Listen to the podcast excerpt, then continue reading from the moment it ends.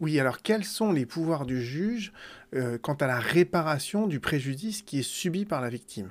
Et je réponds par là même à une question qui m'a été posée par l'un d'entre vous, question qui est très intelligente, qui, était de me dire, mais comment se fait-il que les juges ont une totale liberté d'appréciation du préjudice Et comment se fait-il que la Cour de cassation ne vérifie pas la bonne application du principe de la réparation intégrale du préjudice? Et pour répondre à ça, en fait, il faut réfléchir à quelle est la mission de la Cour de cassation. Je vous invite à relire euh, son site internet, elle vous dit bien que la Cour de cassation, elle est le juge du droit. Elle ne réexamine jamais les faits, et euh, elle l'a rappelé encore dans l'affaire Julie récemment, un, arrêt très important de, la Chambre criminelle en 2021.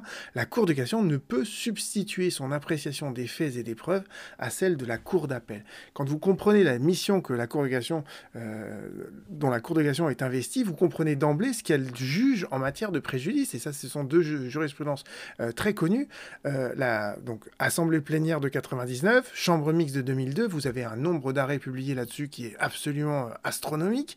Et le raisonnement de la Cour de cassation s'articule autour de deux propositions. La première chose, c'est qu'elle qu'elle nous dit, c'est que le juge, il apprécie souverainement le montant du préjudice. Le montant du préjudice, c'est une question qui est factuelle, purement factuelle. C'est pas du droit, d'accord? Donc la Cour de cassation, elle n'exerce pas sa mission sur une question qui est purement factuelle. Et deuxièmement, la Cour de cassation, et ça c'est un peu plus dramatique, elle nous dit que, eh bien en fait, les juges du fond, ils justifient l'existence du préjudice par la seule évaluation qu'ils en font. Euh, c'est très critiquable ça, mais vous voyez bien que une fois que la Cour de cassation, elle dit dans des arrêts solennels que bah, les juges du fond, ils ont carte blanche pour évaluer le préjudice, bah, les juges du fond, bah, ils le font euh, comme ils veulent, et ils savent qu'ils ne seront jamais sanctionnés par la Cour de cassation, euh, donc ils peuvent avoir des motivations qui sont totalement lapidaires de ce point de vue-là.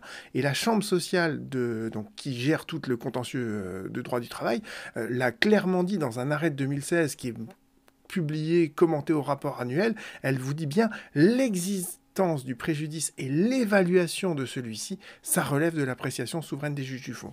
Et la seule limite que vous avez à ça, je vous l'ai expliqué dans une précédente vidéo sur le déni de justice, je vous ai dit, euh, il ne peut pas y avoir de contradiction dans la motivation du juge si il admet le principe d'un préjudice eh ben, il doit à ce moment-là évaluer ce préjudice. Mais dans son évaluation, il fait ce qu'il veut. Et c'est pour ça qu'à l'heure actuelle, ben, en fait, la Cour de cassation, elle, elle réaffirme constamment le principe de la réparation intégrale, mais elle ne le contrôle pas vraiment parce que c'est une question très factuelle. Euh, je pense que je ferai peut-être une vidéo un peu plus détaillée pour les membres de cette chaîne bientôt. Donc je vous découvre, enfin je vous invite à découvrir le, côté euh, membre de la chaîne euh, que je viens de créer récemment. À bientôt.